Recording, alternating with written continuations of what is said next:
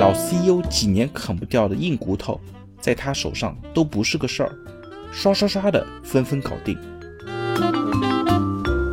千万不要轻易的指责员工怎么境界这么低，而是要让大家看到利益，看到成长。HR 难不倒，套路知多少？今天我们来聊一个和变革有关的话题：铁板一块愁死人。CEO 教你一招先破局变革第一步。之前啊，和几位朋友聊天，大家纷纷吐槽每天工作压力特别大，到处都是铁板一块，很多事情都推不动。做点事情呢，整天求爷爷拜奶奶，看别人的脸色，偶尔还被怼得心里直冒火。大伙纷纷感叹，打工人的生活真的太艰难了。只有一个朋友说呢。他们新来的公司 CEO 特别有能力，特别搞得定。我们纷纷透露出好奇的眼神，想知道究竟有多厉害。原来他们公司以前也有各种各样的部门墙，各个团队各自为战，等级意识极强。每个人呢还都觉得自己是个角儿。没想到啊，新来那个 CEO 三下五除二，一年多的时间里面，整个组织架构做了大的调整。业务和思路都理顺了，业绩也有了大幅的增长。老 CEO 几年啃不掉的硬骨头，在他手上都不是个事儿，刷刷刷的纷纷搞定。我们这些苦命人一听有高人，顿时眼睛都亮了，一个个脖子伸得跟大鹅似的，纷纷向他请教，到底有什么高招绝招？朋友清了清嗓子，告诉我们，这个 CEO 啊，真的是有两把刷子。他来两个月就做了两个让大家拍手叫好的大事。第一件事呢是帮大家改善了伙食。公司对面一家饭店经营不善倒闭了，CEO 大手一挥，直接把那家饭店盘了下来做员工食堂，然后又花了大价钱请了最好的供应商，现在伙食上就特别好，价格还特别低，中餐、西餐、面点样样齐全。早上可以吃到生煎豆花小馄饨，中午晚上可以选港式、日式、西餐本帮菜。上周还有一天办了大闸蟹日，小伙伴都纷纷发朋友圈感谢公司加菜，加班的时候也觉得更加有精神了。还有一件呢，也是大快人心，CEO 直接把报销制度给改了。他们公司之前用一个全球的报销软件，叫什么坎可。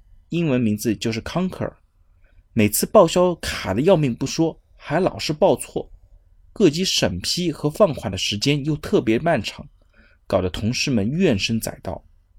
新来的 CEO 第一个月每天都在一线跑，听了很多同事的心声，最后决定上线一个本土的智能报销系统，还把报销的制度从事先审批改成了事后抽查。原来审查材料多。流程漫长而且麻烦，现在好了，上了新系统，先 AI 审查，通过了就直接财务放款，直线经理都不用审批。万一有人想钻空子骗公司的钱怎么办？其实啊，他们的 CEO 也说了，我们要相信我们的员工，而不是像防贼一样的防着他们。我们先放款，不用大家为公司卖命的时候还要垫钱。解放了大家的时间、经济和思想负担，那我们解放的生产力和时间带来的收益呢，也会大大的高于可能的损失。此外，后台也会结合 AI 系统和人工筛查，对有疑问的百分之五的消费进行针对性的调查。如果查到任何故意的欺诈行为，就是直接解除合同，因为你辜负了公司对你的信任。听了朋友的分享，我们只能由衷的感叹：高，实在是高。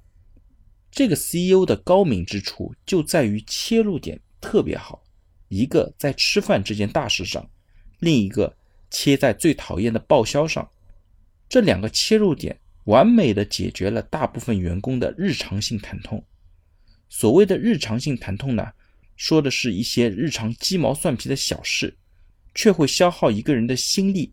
让你放弃变好的念头和更高的追求。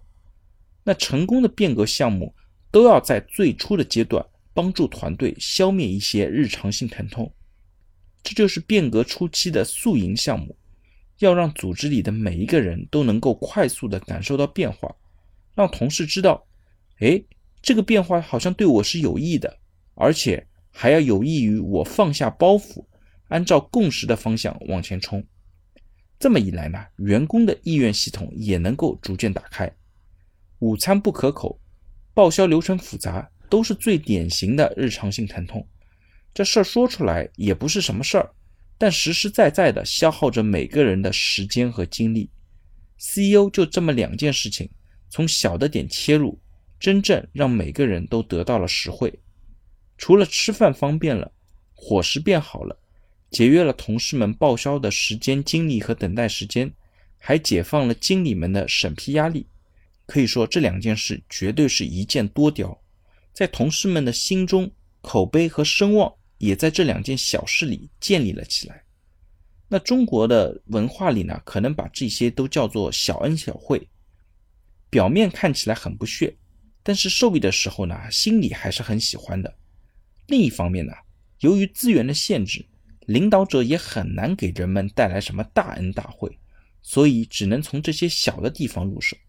更重要的是呢，这些措施让同事们看到 CEO 帮助他们的诚意，这也是宿营项目的真正收获。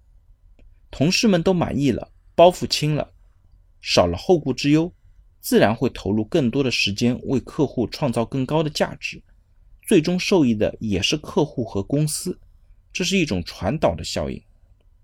那在变革过程当中呢，好的宿营项目需要具备这两条标准：第一，它不是交易关系，而是组织的诚意表达。宿营的项目呢，它是不求回报的，它并不是因为变革而放一个诱饵引大家上钩，而是发自内心的解决员工的实际问题。曾经呢，也有一个学校刚改善了食堂的伙食，第二天就要求老师每周交教学反思。老师们大呼啊！原来改善伙食是假，给我们增加工作量才是真正的目的呀。于是呢，变革的抵触情绪更大了。这就是发心不成导致的。第二，要结合人的需求层次来设计。前面讲人是靠意愿驱动的，而每个人呢又是有差异的，没有办法用统一的方式来满足，那怎么办呢？这个时候可以结合马斯洛的需求理论层次来设计宿营的项目。这些项目呢，可以跟人的需求层次来匹配。比方说，改善伙食满足的就是生理需求，而调整报销制度满足了尊重的需求。这些需求本身也没有什么高低贵贱之分，有的人在物质层面需求大一些，有的人更希望精神上得到满足。那在领导变革过程当中啊，千万不要轻易的指责员工怎么境界这么低，而是要让大家看到利益，看到成长。在这里呢，我们就应该可以理解这个 CEO 为什么可以这么势如破竹了，因为他对人性和如何推动变革有着非常深刻的理解。CEO 的角色也应该是首席的服务官，必须研究组织发展的需求，研究同事的需求。客户的需求，来为组织里的每个人做好服务。作为变革者，你只要有了这个首席服务官的自我定位，宿营项目就可以成为你随时可以启动的法宝。什么时候安排一次体检，什么时候需要增加一些健身空间，这些项目都可以成为你服务的内容。理清了这个思路和方向，你就再也不会说，呃，这个学不会，那个做不到了。更多的好项目、好主意都会源源不断。当然，宿营只能开一个好头，要做成一些大的变革，并没有那么简单，后面的挑战还有很多。至于之后这位 CEO 还带来了什么样其他的变革绝招呢？我们下一期再聊。好了，大家如果对我今天的话题有任何的问题或者建议呢，非常欢迎在我的音频下方留言，也非常欢迎将我的音频转发给任何有需要的伙伴。也许真的可以帮助到他，那我们下一期再见。